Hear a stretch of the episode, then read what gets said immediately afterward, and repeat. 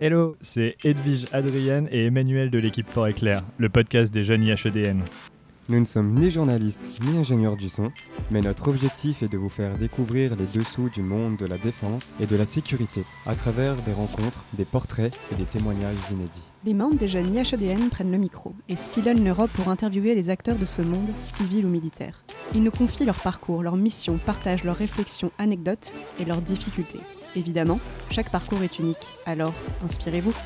Votre épisode commence maintenant. Bonne écoute sur Fort Éclair. Bonjour à tous, aujourd'hui Fort Éclair est au PJJN, donc au pôle judiciaire de la Gendarmerie nationale, et plus particulièrement dans les locaux de l'IRCGN, donc euh, l'Institut de recherche criminelle de la Gendarmerie nationale.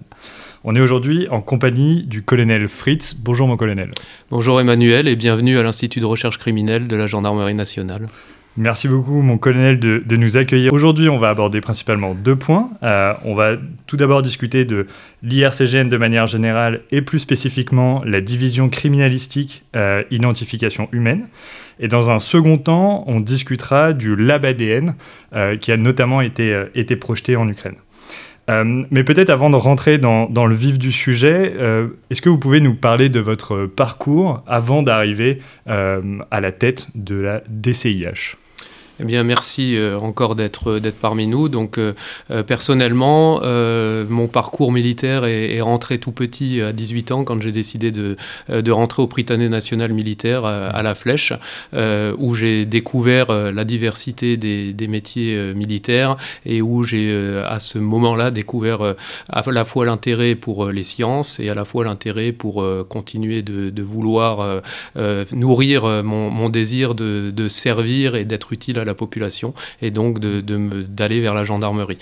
Euh, j'ai intégré une des écoles militaires, l'école de l'air de, Salon de Provence, et à l'issue de la scolarité, euh, j'ai choisi euh, la gendarmerie. J'avais au préalable fait des rencontres très intéressantes de, de, personnes qui, qui connaissaient la gendarmerie et qui connaissaient les aspects scientifiques aussi de, la gendarmerie. Mmh. Et c'est tout naturellement que, après, après les OGN, j'ai choisi poste opérationnel. Donc j'étais second à l'escadron départemental de sécurité routière des Alpes-Maritimes, euh, où j'ai découvert euh, euh, ce qu'était le commandement opérationnel et aussi l'engagement des gendarmes auprès de la population bah, pour, pour protéger et servir. Et ensuite, j'ai eu la chance de, pouvoir intégrer, grâce à mon cursus scientifique, directement l'IRCGN, où j'y ai fait 8 ans dans un domaine d'expertise particulier qui est l'écriture et les documents. Grâce à ce parcours scientifique, ça me permet aujourd'hui d'alterner des temps de commandement et des temps d'expertise judiciaire, puisque après, euh, après les, documents, j'ai commandé une compagnie euh, à Strasbourg de 200 mhm. personnels. Là aussi, euh, j'ai pu voir à quel point les gendarmes au quotidien sont dévoués pour la population. Après cette compagnie, je suis revenu à l'Institut pour être chef de deux divisions, l'une après l'autre, la division criminalistique biologie génétique et aujourd'hui la division criminalistique identification humaine. Themen. Vous l'avez dit, vous alternez des postes de commandement opérationnel et finalement des postes dans votre spécialité en tant que euh, avec votre parcours plutôt scientifique. Qu'est-ce que vous apporte un petit peu ces temps de commandement opérationnel euh, pour après, euh, lorsque vous servez dans bah, l'IRCGN typiquement? Alors les deux se complètent vraiment utilement, puisque souvent quand on fait des sciences et quand on fait de la recherche criminelle ou de la recherche au sens large, on peut être vite déconnecté des besoins du, terrain et des besoins réels de, la population également. L'avantage du commandement, ça permet effectivement d'exercer aussi bah, cet, cet art du, commandement, je vais dire, mais aussi de comprendre vraiment les contraintes et les difficultés qui sont rencontrées euh, au quotidien par, euh, par les personnels et par la population euh, lorsqu'elle est victime d'actions, que ce soit des délits ou des crimes. Et donc, du coup, lorsqu'on a, lorsqu'on est de l'autre côté sur la mmh. recherche criminelle, on peut axer vraiment nos recherches et nos résultats sur des choses qui sont vraiment concrètes et utiles pour le quotidien des Français. On parle depuis tout à l'heure de, de l'IRCGN, donc l'Institut de recherche criminelle de la gendarmerie nationale. Vous avez été responsable de, deux divisions. Est-ce que vous pouvez nous en dire plus sur qu'est-ce que l'IRCGN, comment c'est composé, quel est son rôle un petit peu dans la gendarmerie? Alors pour... Euh, simplifier au maximum, on va dire que l'Institut de recherche criminelle de la gendarmerie nationale regroupe tous les experts judiciaires de la gendarmerie nationale dans le domaine des traces et indices qui sont laissés sur les, scènes de crime ou de délit euh, sur le, territoire national, voire euh, hors du territoire national. Et donc ces experts sont chargés d'analyser ces traces et indices qui mhm. sont prélevés sur le terrain, voire même d'être projetés euh, en tout lieu, en tout temps et en toutes circonstances pour aller eux-mêmes faire des prélèvements euh, si la catastrophe ou si le, crime est d'une dimension euh, qui nécessite des expertises très particulières. Alors je vais vous donner, euh, je pense, quelques chiffres euh, également. L'Institut est constitué de aujourd'hui 240 scientifiques, mmh. euh, dont 50% sont de niveau master ou doctorat. Aujourd'hui, 60% sont également inscrits sur des, listes de, cours d'appel, listes de cours de cassation, voire même sur les listes de la Cour pénale internationale. Et aujourd'hui, on regroupe quasiment toutes les activités criminalistiques, scientifiques. Donc il y en a plus de 60 à l'Institut, et ce qui est un avantage énorme, puisque Dès lors qu'il y a un scellé euh, à analyser, euh, voire même une scène de crime à analyser, on peut avoir tous les experts des différents domaines réunis au même endroit, ce qui fait gagner en temps et surtout en efficacité, en efficience sur, euh, sur l'analyse de la scène. Et si je peux vous donner un exemple qui, à mon sens, est assez parlant, euh, ça peut être celui du, véhicule de Nordal Lelandais euh, qui mhm. avait euh, servi malheureusement à transporter la, petite Maëlys. Ce véhicule a été expertisé par les différents experts de l'IRCGN et toutes les compétences qui ont été mises autour de ce véhicule ont, ont servi justement à trouver les traces et indices, à les analyser derrière et justement au final à aider à incriminer Nordal Lelandais dans cette affaire. Sur cette affaire-là, quelles divisions ont participé à la résolution de cette affaire ou euh, à, l'analyse un peu de Alors je dirais toutes les divisions, c'est ça la, force de l'Institut, c'est que tous les domaines ont été réunis autour du véhicule. Vous aviez des recherches d'empreintes digitales, mm. des recherches d'ADN, euh, des recherches euh, liées au véhicule, donc on a des départements et des experts liés au domaine du, véhicule. Chaque division a en son sein des experts de, différents domaines et tous ces experts ont été sollicités et coordonnés par, par ce qu'on appelle chez nous les, les coordinateurs criminalistiques mmh. euh, qui sont là pour, euh, pour veiller à ce que tout puisse bien être fait dans l'ordre de manière la plus efficace possible pour absolument pas perdre de traces et indices et surtout faire qu'aujourd'hui ces cas ne deviennent pas les cold cases de demain. Aujourd'hui, vous êtes responsable de la division criminalistique identification humaine. Est-ce que vous pouvez nous en dire plus sur son rôle, ses missions et un peu son scope d'analyse? Alors la, division est constituée de, quatre départements. Euh, un département empreinte digitale, un département anthropologie hématomorphologie, c'est pour l'analyse des, traces de sang, un département médecine légale odontologie et un département faune, flore, forensique. Les experts de, ces départements euh, ont tous pour objectif premier de rendre des expertises judiciaires euh, sur les traces et indices qui, qui, leur remontent ou sur celles qui vont même des fois prélever sur, sur les scènes de crime. Donc trois, euh, trois missions particulières, l'identification, ça peut être l'identification des auteurs, mhm. l'identification des victimes également euh, sur, euh, sur des affaires criminelles. On peut avoir également la contextualisation des, des faits euh, de, de, la scène de crime. Troisième mission générale qui, qui, peut être donnée, c'est l'évaluation du délai post-mortem. Ça veut dire à quel moment le crime a pu avoir lieu. L'évaluation du contexte, autant les, les, le premier et le dernier, c'est assez clair. L'évaluation du contexte, qu'est-ce que, qu'est-ce que vous entendez par Alors, je vais, je vais vous donner un exemple d'expertise assez parlant. C'est l'hématomorphologie donc l'analyse des traces de sang. Euh, les experts vont analyser sur une scène de crime l'ensemble des, projections de sang, l'ensemble des traces, et vont déterminer par euh, différents euh, moyens scientifiques quel objet a pu être la cause de, ces traces de sang, éventuellement comment était positionnée la victime au moment où elle a reçu les coups, et éventuellement comment étaient positionnés les auteurs au moment où ils ont reçu les coups. C'est une partie de leur expertise. Ces éléments, ça permet de donner un contexte au moment de, de l'action, de l'activité de la scène de crime, et ça permet notamment la plupart du temps de, faire jaillir la vérité au procès ou lors de l'enquête, puisque euh, c'est mis en, contradiction avec euh, les déclarations mm. de, l'auteur présumé ou les déclarations des témoins qui étaient sur place. Donc ce, genre d'expertise permet de redonner un contexte, une activité à, la scène, de la faire euh, finalement revivre à différents moments du procès pénal, et donc justement dans, certains cas de faire jaillir la vérité, comme par exemple quand un auteur de, de faits criminel essaie de, de, rendre non intentionnel son acte, alors tout, tout démontre par, par l'expertise que l'acte était réellement intentionnel. Qu'on peut imaginer et, et s'imaginer un peu le travail de ces experts-là comme finalement dans la série Dexter, la personne euh, Dexter, qui est l'acteur principal, finalement, c'est ce qu'il fait, c'est-à-dire qu'il analyse un peu les traces de sang pour essayer de comprendre comment le coup a été porté, avec quel type d'objet. Et, euh, Alors, Dexter est, la représentation finalement hein, de, ce type d'expertise, c'est sûr, mais comme toutes les séries euh, qui, sont, qui nous ont mis en valeur, donc effectivement, il y, a, il y a quand même des différences sur la portée de, ces expertises, la mise en place de ces expertises, le, temps de, de réalisation d'expertise euh, mais au final, euh, oui, ça peut être euh, mm. une représentation de, ce qui est fait, puisqu'effectivement, il y a des mises en pratique ou des remises en situation qui nécessitent, comme dans, dans la série, hein, de, recréer des fois des scènes de crime de A à Z avec du matériel s'approchant de ce qui avait été vu sur la scène de crime. Vous l'avez dit, il y a 240 personnes au total à l'IRCGN. Et donc finalement, juste simplement dans la, dans la DCIH, il y en a, j'imagine, forcément beaucoup moins. Qui est-ce qui décide sur une affaire donnée de saisir euh, votre division et du coup de demander le, concours de ces experts-là pour euh, bah, apporter plus de contexte ou travailler à l'identification? Alors on a une, chaîne de, commandement hein, qui existe euh, au niveau national, donc les choses se font de, façon très simple, on va dire. Hein. Une scène de crime se produit, les primo-intervenants qui sont sur la scène de crime appellent généralement les techniciens en investigation criminelle qui sont les premiers à intervenir et qui sont au niveau du département Mm. et qui ont déjà les premiers moyens pour faire euh, différents prélèvements. Et selon la gravité de la scène, la hiérarchie locale euh, demande à l'Institut et le, directeur de, l'IRCGN donne son accord, euh, ce qui est fait la plupart du temps pour, pour projeter les, personnels.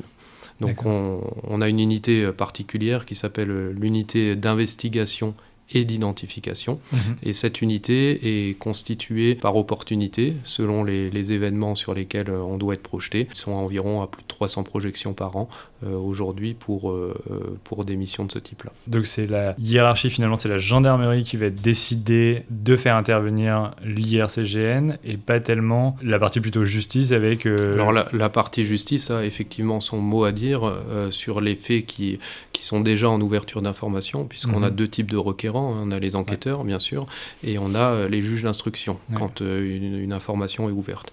Euh, le juge d'instruction, souvent, le, on va dire, l'activité du crime est déjà passée. donc souvent, on va travailler sur des données un petit peu plus froides ou des éléments qui, arrivent un petit peu plus tard.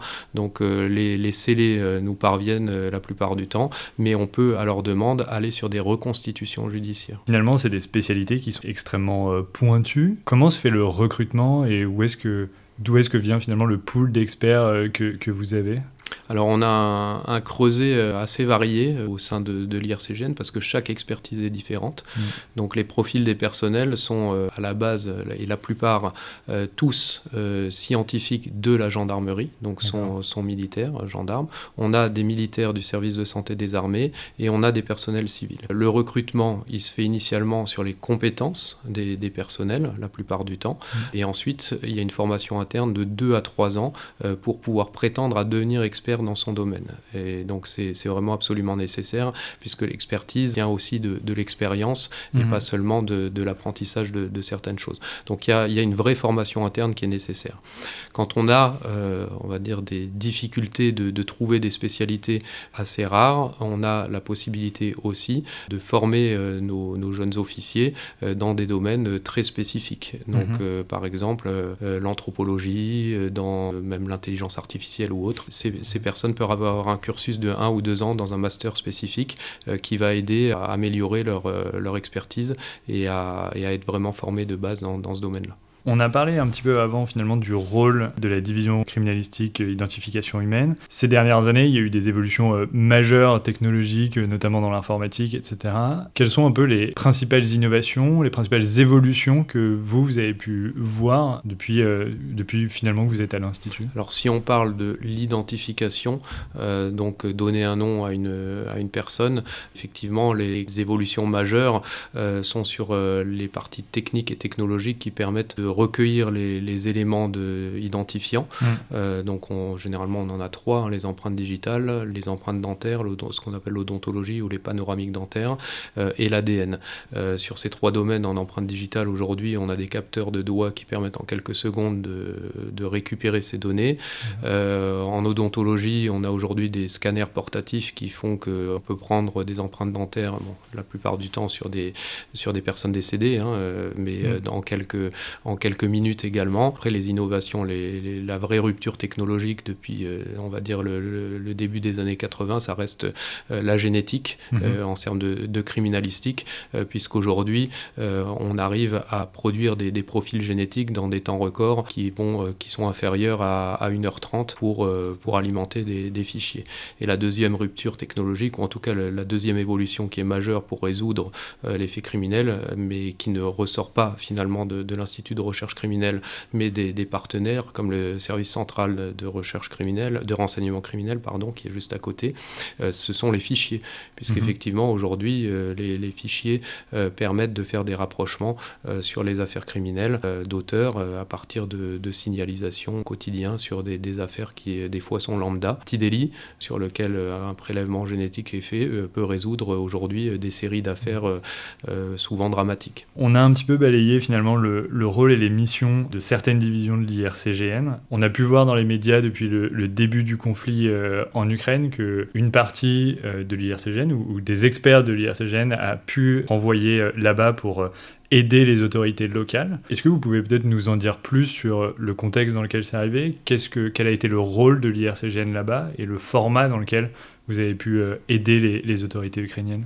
Alors effectivement, une des grandes forces et expériences de l'IRCGN, c'est l'identification de victimes de catastrophes, qui a été créée dans 1992, je crois, avec le, crash de l'Airbus au Mont-Saint-Odile. C'était vraiment le début de, de l'IRCGN sur l'identification de victimes de catastrophes. Et aujourd'hui, on a développé une capacité euh, qui est assez impressionnante, comme ça a pu être en 2015 avec la German Wings, euh, où mm. on est capable d'identifier euh, des éléments de corps dans des, dans des temps records. Donc sur ce, sur ce principe, l'Ukraine a demandé soutien à la France pour euh, identifier les victimes de l'armée russe et également pour aider à mettre en, évidence les causes de la mort des, victimes du, conflit. Donc sur ce principe, dès que les Russes quittaient la zone de conflit, euh, dans un premier temps c'était euh, Boucha et Kiev au nord et ensuite Kharkiv à l'est, l'IRCGN a été sollicité pour, pour intervenir sur place mmh. de, de, façon bilatérale à la demande des Ukrainiens et nous avons été projetés avec toutes nos composants pour faire de l'identification et pour faire de la la recherche des causes de la mort euh, sur site. Donc les, des experts de domaines variés étaient, euh, ont été projetés. Euh, nous avions des experts, bien sûr, des médecins légistes de, mm. la gendarmerie, aidés également par nos réservistes du SSA, du service de santé des, des armées, hein, qui, qui, sont aussi, j'en ai pas parlé précédemment, mais qui sont aussi un de nos atouts majeurs pour, pour ce type de mission. on avait des experts en empreinte digitale, des experts en explosifs, des experts en balistique et des experts en ADN qui sont, qui sont partis avec le laboratoire mobile, euh, le Lab ADN, euh, pour aider à faire les analyses génétiques des victimes, mais aussi des proches des victimes pour faire de l'identification. Il a été projeté, ce lab ADN, est-ce qu'il est revenu? Est-ce qu'il est en permanence là-bas maintenant, pendant, euh, depuis le début de la guerre et jusqu'à une durée indéterminée? on, a eu euh, trois projections euh, sur, sur l'Ukraine pour ces, les, missions de, recherche des causes de la mort et d'identification de victimes. C'est lors de la première mission que le lab ADN a été, a été projeté sur une durée de cinq semaines et où, où les échanges scientifiques ont été très fructueux avec, avec avec nos homologues euh, ukrainiens, euh, puisqu'ils ont vu tout l'intérêt euh, d'avoir un outil aérotransportable qui peut mm. aussi rouler. Donc c'est un, un, véhicule dans lequel tout, le, tout, le, matériel est présent pour faire de, l'analyse génétique. Donc ils ont vu tout cet intérêt-là, notamment pour aller proche du, du front et faire, et faire les analyses sur place. Et donc suite à cela, après la première mission, effectivement, il a été décidé conjointement de leur livrer un, laboratoire mobile mm. au mois de juillet et on les a accompagnés pour justement l'utiliser au mieux. Puis euh, ce laboratoire est utilisé en permanence euh, sur place et au besoin sur, sur les zones de, de front. D'accord. Et donc, parce que maintenant les équipes euh, locales finalement sont équipées, l'IRCGN et ses propres experts vont moins, enfin, arrêter un peu les. Il n'y a pas histoire de. Aujourd'hui, on y va à la demande. Ça reste, c'est ce qui a été fait. Hein. on est en dans des accords euh, bilatéraux.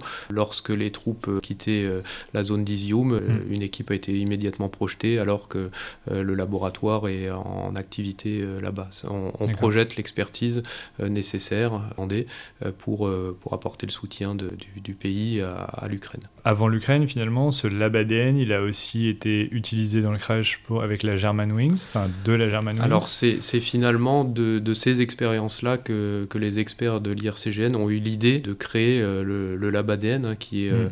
euh, qui est une innovation de la gendarmerie et qui est breveté également. Donc c'est une exception. Et euh, c'est vraiment sur ces crashs tels que la Germanwings ou Air Algérie au Maroc en, en, 2014 que les experts se sont dit c'est c'est vraiment compliqué de, gérer euh, quand il y a plus de 2000 fragments de corps euh, sur une catastrophe, alors qu'on euh, pourrait envoyer les, moyens d'expertise directement sur place. Donc c'est sorti de l'imagination des experts. Ils ont créé un prototype. ce prototype a été accrédité, a été agréé et aujourd'hui est utilisable sur, sur différentes catastrophes. Il a été notamment lors des, des attentats, de l'attentat de Nice en, 2000, en 2016 sur la mhm. promenade des Anglais. Il l'a été lors aussi de la tempête Alex, euh, également dans les Alpes-Maritimes, et, puis euh, et puis en Ukraine et à d'autres occasions. Est-ce que vous diriez que la mission que vous avez eue en Ukraine est est assez éloigné de ce que vous avez l'habitude de faire ou euh, c'est simplement l'ampleur euh, qui est différente de... Alors la, mission est, somme toute rentre dans, dans, dans ce que l'on fait à l'IRCGN, c'est-à-dire de, de l'identification de victimes, euh, des catastrophes, etc. Sauf que là on est vraiment effectivement dans un climat hostile et de guerre. Alors on a déjà été projeté hein, sur des territoires de, de, guerre et c'est la force de notre statut militaire, hein, c'est de mm. nous permettre d'aller en tout lieu, en tout temps, en toutes circonstances sur les, différents éléments. La différence, c'est que c'est une catastrophe qui dure. C'est, on est vraiment sur une, sur une guerre, euh, une guerre conventionnelle. effectivement, ce qui est plus complexe, c'est le, nombre de victimes incessantes et qui arrivent au fil de l'eau. C'est une catastrophe du coup qui est un petit peu différente euh, par rapport à d'autres catastrophes sur lesquelles euh, les experts de l'IRCGN peuvent être renvoyés. Est-ce que d'un point de vue l'aspect un peu psychologique de cette mission est différente de, de, de, ce qui est fait habituellement? Il y a une préparation peut-être différente? Je vais dire, euh, sur ces missions, il n'y a jamais de préparation, puisqu'une mm. mission est déclenchée avec la catastrophe. Donc euh, on part euh, tel qu'on est, avec nos matériels, avec notre expérience, avec nos compétences.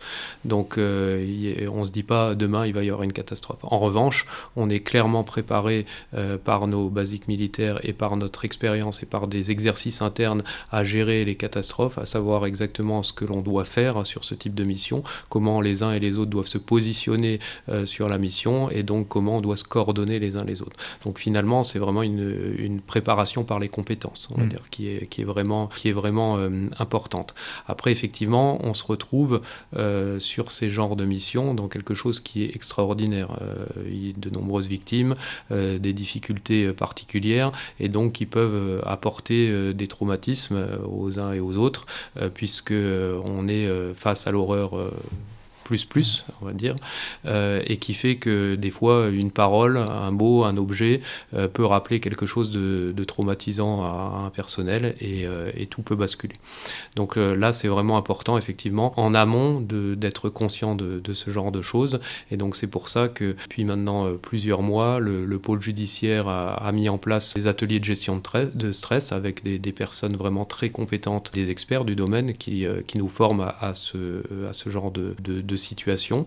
Également, on a également au sein de la gendarmerie des moniteurs euh, euh, ORFA pour euh, optimisation des ressources des forces armées, donc qui nous préparent également à, rentrer dans l'action, à être dans l'action, et puis ensuite à revenir à un état, on va dire, normal de repos qui mm. permet de, récupérer. Donc, ils sont très utiles. Et après, sur le long terme, que ce soit pour les gendarmes qui sont projetés, mais au quotidien, les gendarmes rencontrent des situations très mm. très critiques. Donc, on a des, des psychologues cliniciens qui accompagnent ceux qui le, désirent pour, bah, pour justement vivre avec ces expériences qui restent, comme je le disais, hors du commun. Finalement, sur place et dans, dans, dans l'événement, les, les, trois ingrédients finalement de, de, la, de la, réussite restent toujours les mêmes. C'est la cohésion du groupe, mm. les compétences du groupe des uns et des autres, donc effectivement la formation initiale dans ces compétences, et puis le sens de la mission. C'est-à-dire qu'effectivement, mm. euh, tout le monde est, convaincu de, l'utilité de cette mission,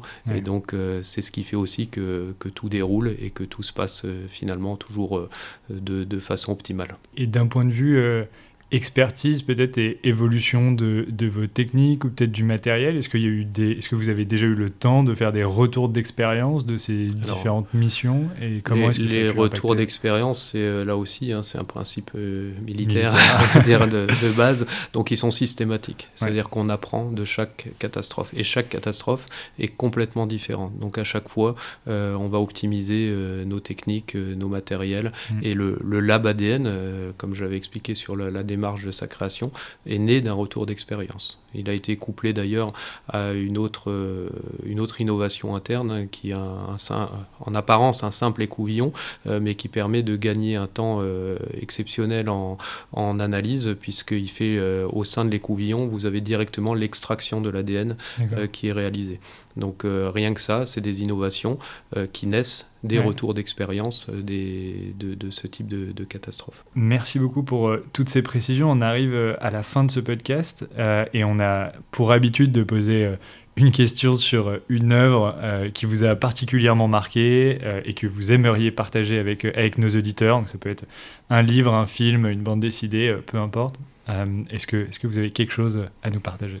Alors, euh, vu le cadre euh, du podcast, euh, je, ne pourrais que conseiller de, regarder le film La vie et rien d'autre de, Bertrand Tavernier, qui raconte l'histoire d'un, commandant de l'armée de terre qui a la, lourde tâche d'identifier les, soldats à la sortie du, conflit de 14-18. Et donc, effectivement, il se retrouve face de nombreuses difficultés, la recherche des corps, la difficulté de trouver les éléments d'identification la difficulté énorme de l'attente des familles, euh, et puis des, sujets qui vont bien au-delà de, lui, qui sont le devoir de mémoire. Donc euh, finalement, beaucoup de difficultés humaines et mm. qui perdureront euh, finalement, quelles que soient les avancées des sciences. Merci beaucoup, on va, regarder ce, film. Merci encore d'avoir accepté notre invitation et, et puis de nous avoir apporté toutes ces précisions sur l'IRCGN et, et son rôle. Merci mon colonel. Merci à vous. Merci d'avoir écouté cet épisode de Forêt Claire jusqu'au bout. D'ailleurs, quand un épisode s'écoute, un autre s'enregistre. Vous pouvez vous abonner pour être notifié de la sortie du prochain épisode, mettre 5 étoiles si cet épisode vous a plu, et surtout, partagez-le autour de vous. On vous donne rendez-vous dans 15 jours. En attendant, n'hésitez pas à découvrir les précédents épisodes de Forêt Claire.